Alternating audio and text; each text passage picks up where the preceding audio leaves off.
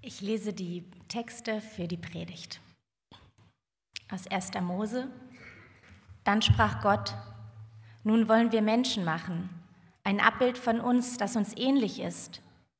Sie sollen Macht haben über die Fische im Meer, über die Vögel in der Luft, über das Vieh und alle Tiere auf der Erde und über alles, was auf dem Boden kriecht. So schuf Gott die Menschen nach seinem Bild. Als Gottes Ebenbild schuf er sie und schuf sie männlich und weiblich. Und Gott segnete die Menschen und sagte zu ihnen, Seid fruchtbar und vermehret euch, füllt die ganze Erde und nehmt sie in Besitz.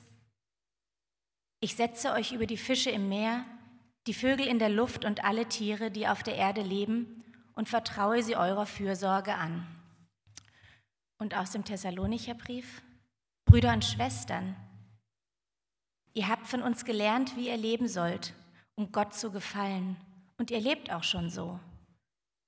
Nun bitten und ermahnen wir euch im Namen Jesus, dem Herrn, dass ihr darin auch weiterhin Fortschritte macht. Ihr wisst, welche Anweisung wir euch in seinem Auftrag gegeben haben. Gott will, dass ihr heilig seid, dass ihm euer ganzes Leben gehört, es soll, sich auch keiner über, es soll sich auch keiner Übergriffe erlauben und seinen Bruder bei Geschäften übervorteilen. Betrachtet es als Ehrensache, ein geregeltes Leben zu führen. Kümmert euch um eure eigenen Angelegenheiten und arbeitet mit euren eigenen Händen für euren Lebensunterhalt, wie wir euch das gesagt haben. So sollt ihr von denen, die nicht zu euch gehören, ein rechtschaffenes Leben führen und auf niemanden angewiesen sein. Guten Morgen. Schön hier zu sein, schön mit euch Gottesdienst zu feiern und über dieses Thema zu sprechen, um das es heute geht. Ich möchte zu Beginn noch ein kurzes Gebet sprechen. Gott, vielen Dank für diese Texte, diese, diese alten Texte, die in unser Leben heute sprechen können. Bitte dich, dass du ja, unsere Herzen aufmachst, dass wir was davon hören dürfen, und verstehen dürfen von deiner Gnade und deiner Liebe für uns und was diese Texte für unser Leben heute bedeuten können. Amen.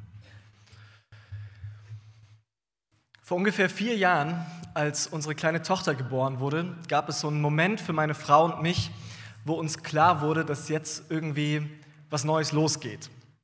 Und zwar war das äh, quasi unmittelbar nach der Geburt, es war eine ambulante Entbindung, wir waren aber im Krankenhaus noch und es gab so den Moment, wo alle Papiere unterschrieben waren, wo irgendwie dieses kleine Babybündel eingepackt war und schon so im Kindersitz drin war und irgendwie klar war, ja, jetzt fahren wir nach Hause mit diesem Baby.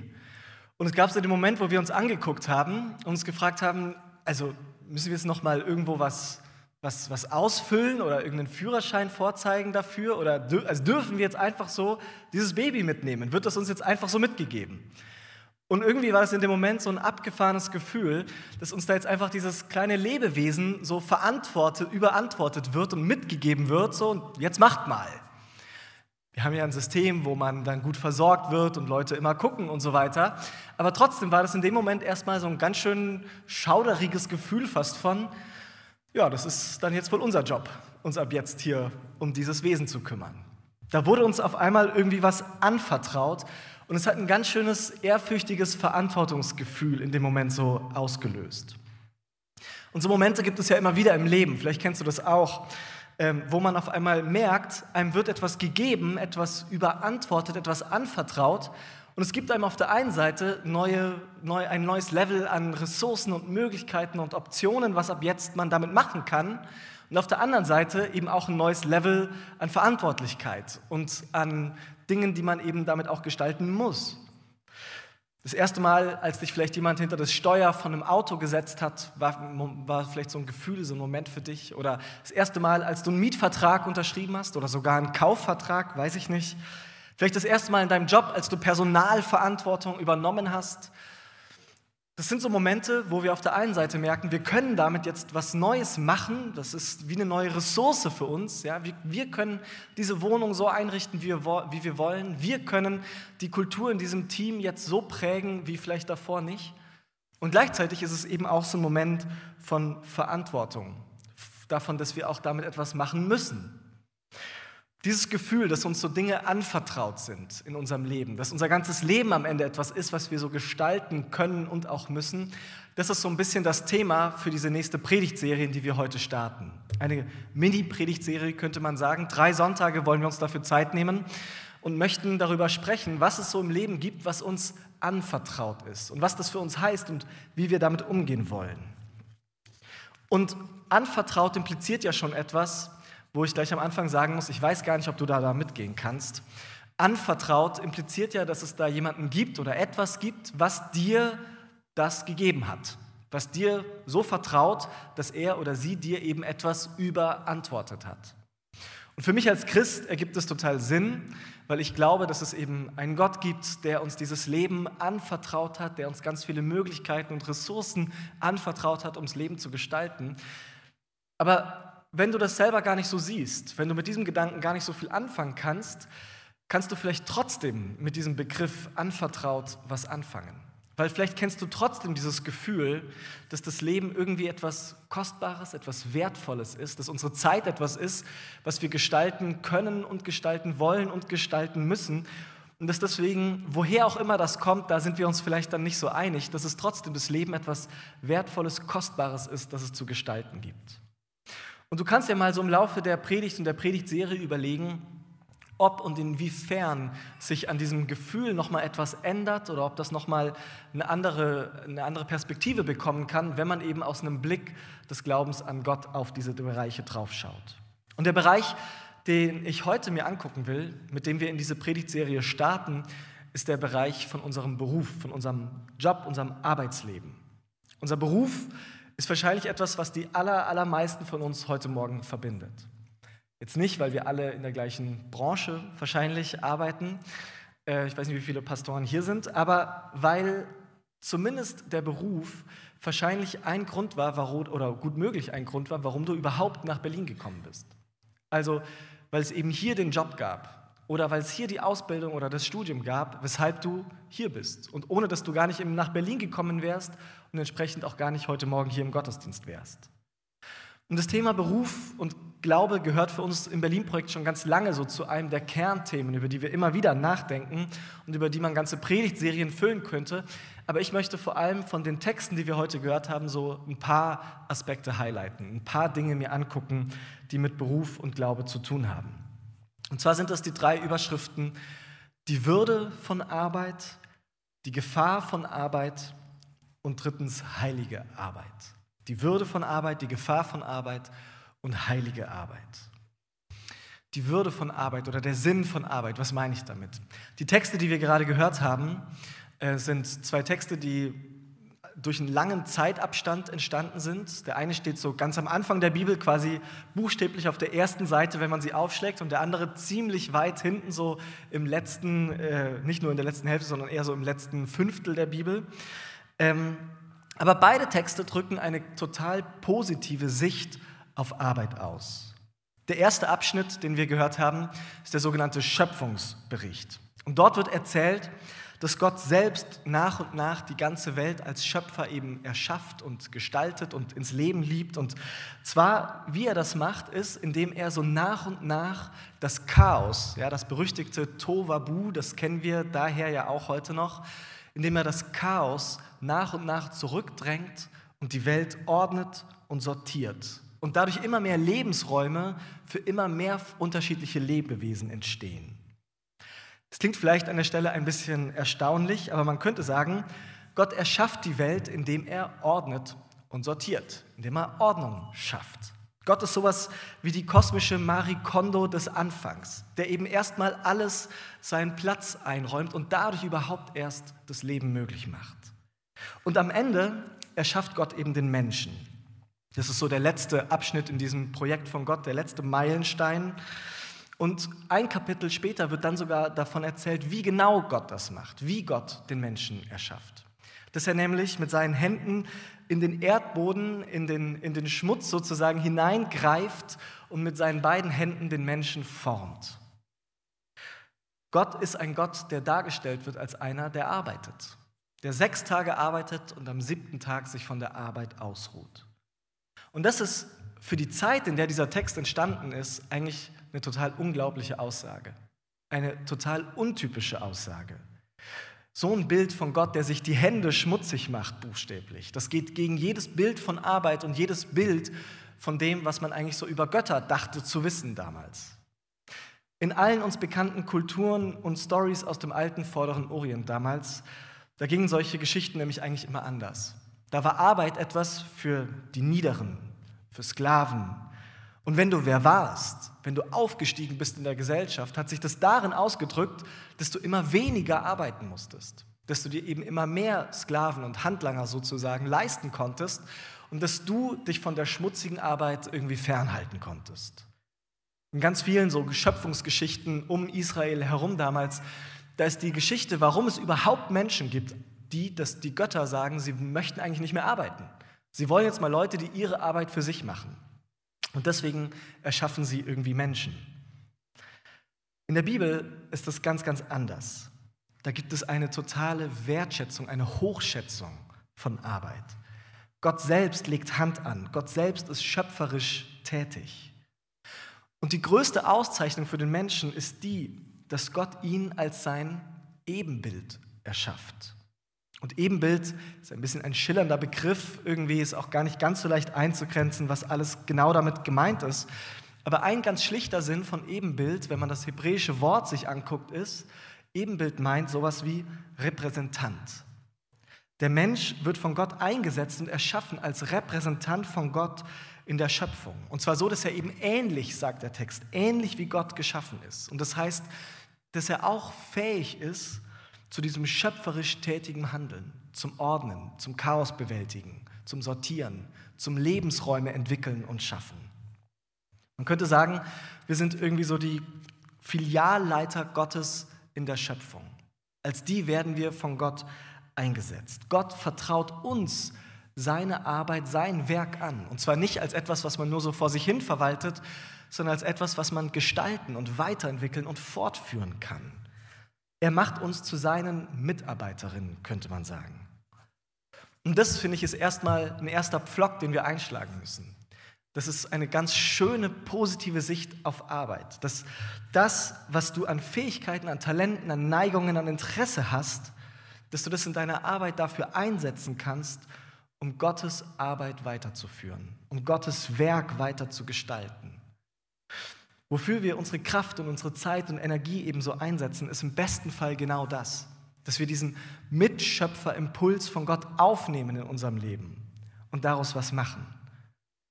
Wir können uns Gottes Schöpfung ein bisschen vorstellen wie so einen riesigen kosmischen Coworking Space und wir haben einen All-Access-Pass.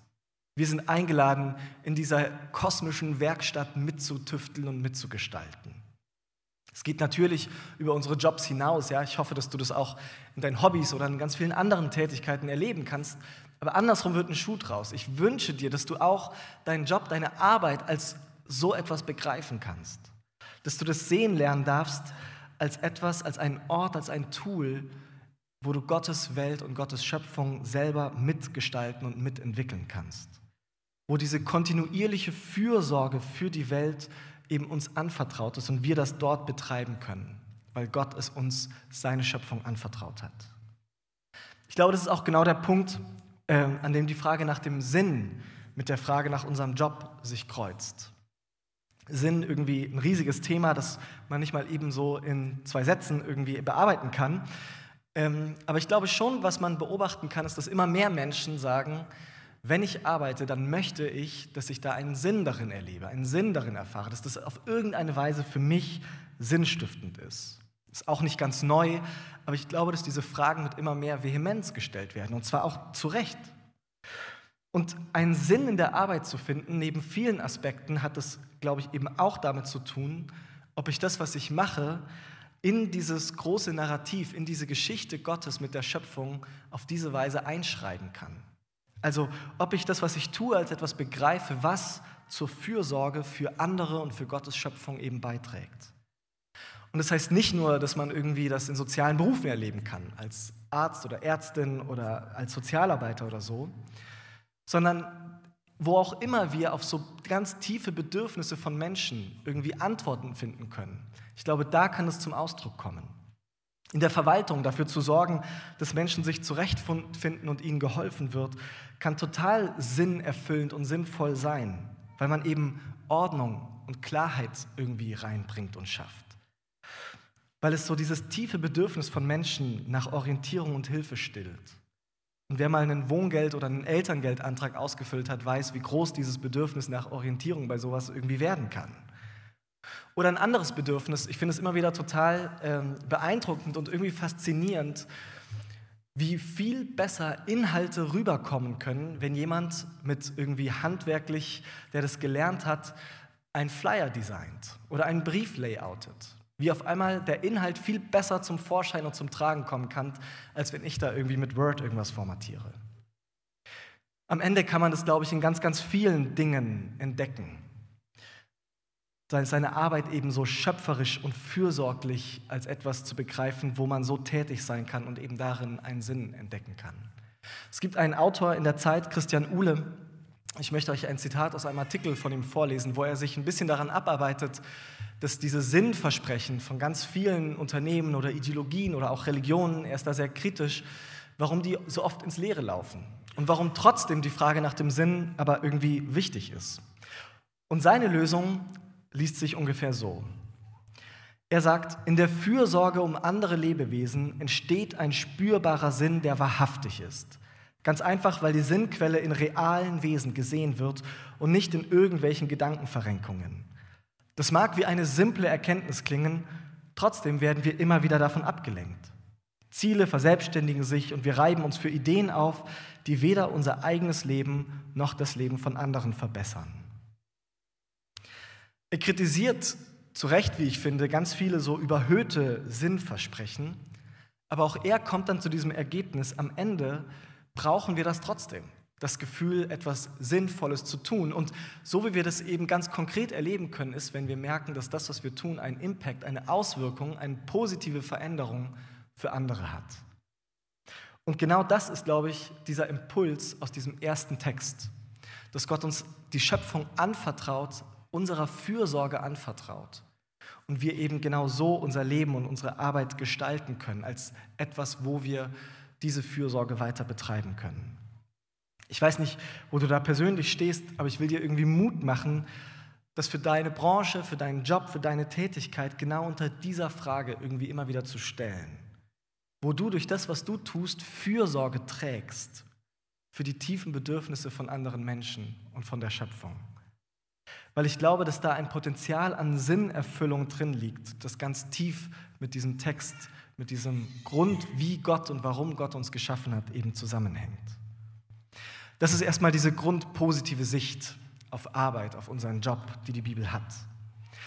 Und man könnte aber sagen, dass in dieser positiven, bejahenden Sicht auch eine Gefahr drin liegt. Das ist der zweite Punkt. Die Gefahr, die in dieser oder die in dieser Sicht auf Arbeit irgendwie drinstecken kann.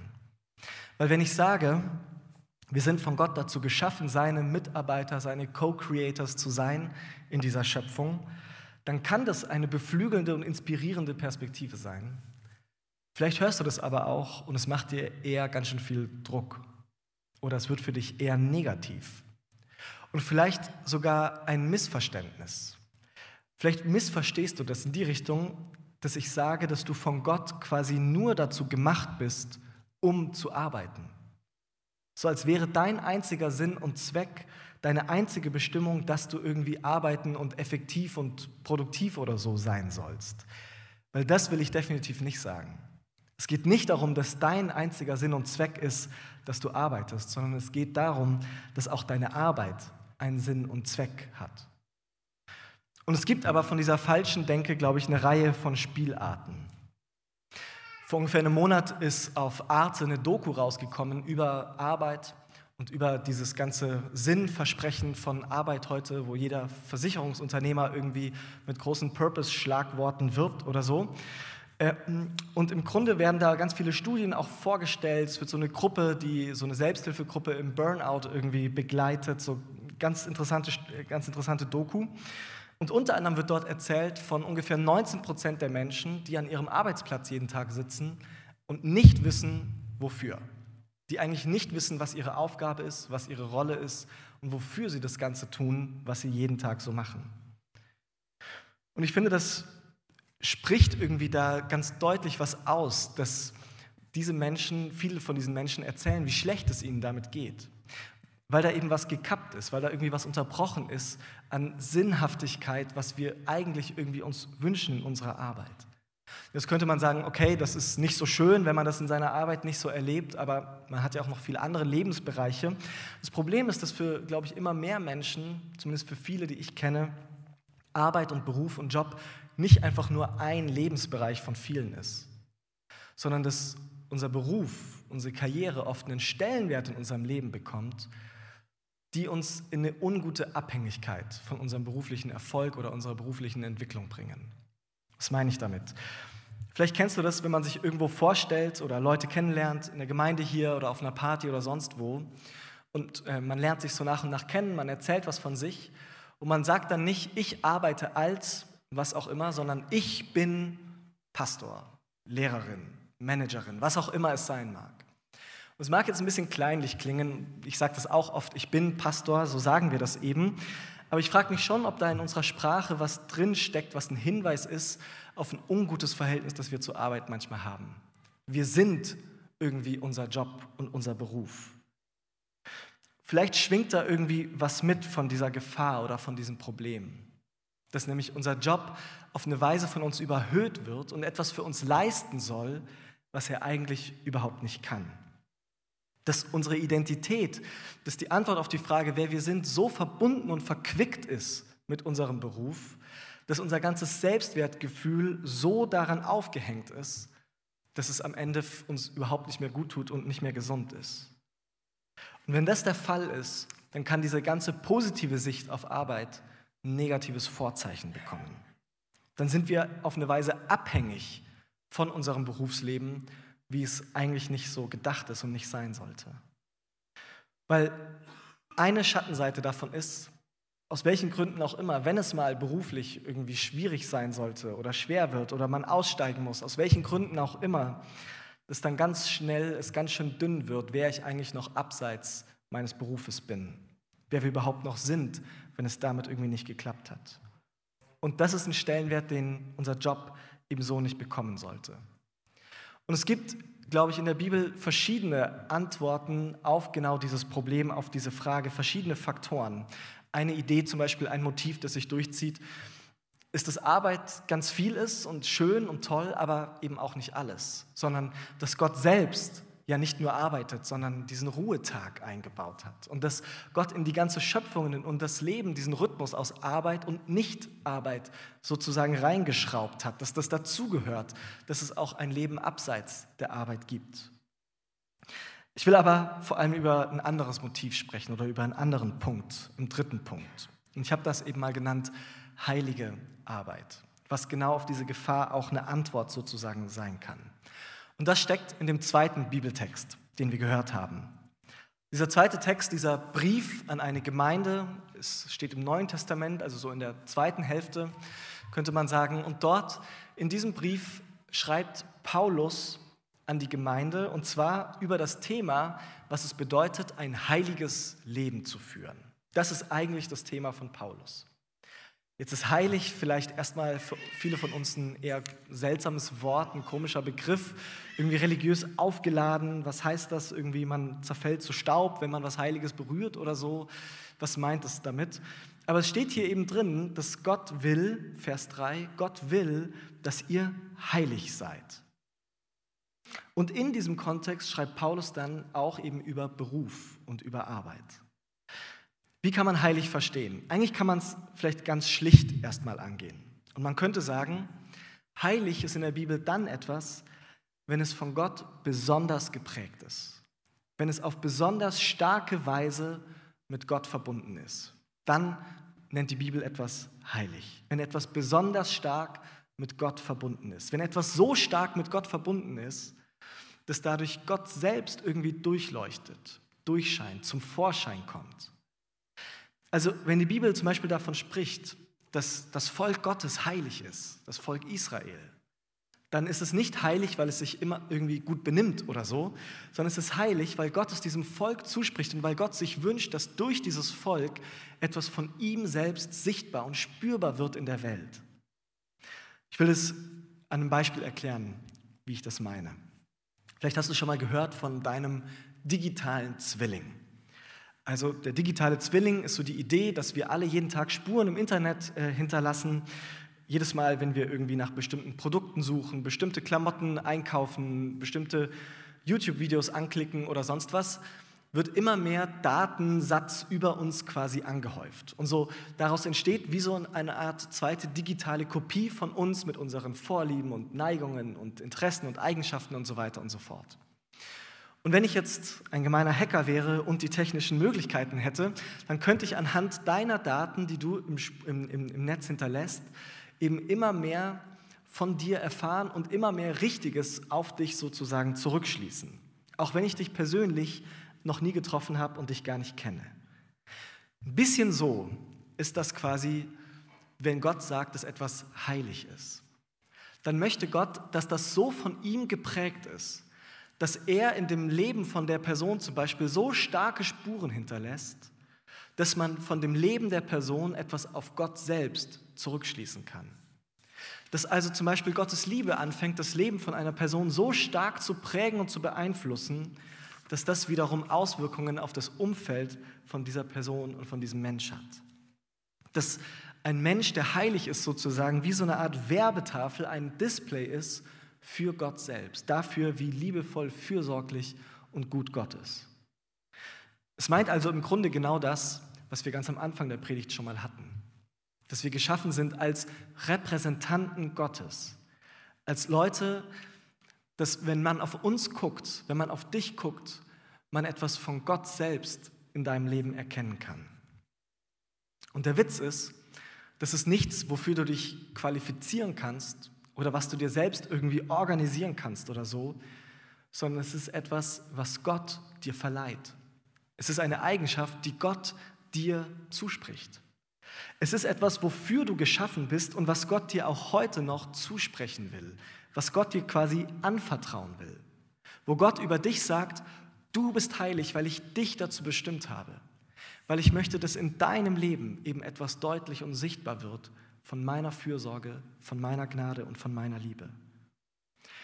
Gott sieht in dir das Potenzial, dich in seinem Team zu haben, in seiner Heiligkeitscrew, in seinem Mannschaft, in seinem Team, das ihn eben auf dieser Welt repräsentiert und verkörpert wo er etwas ausstrahlen kann von seiner Liebe in diese Welt durch uns durch.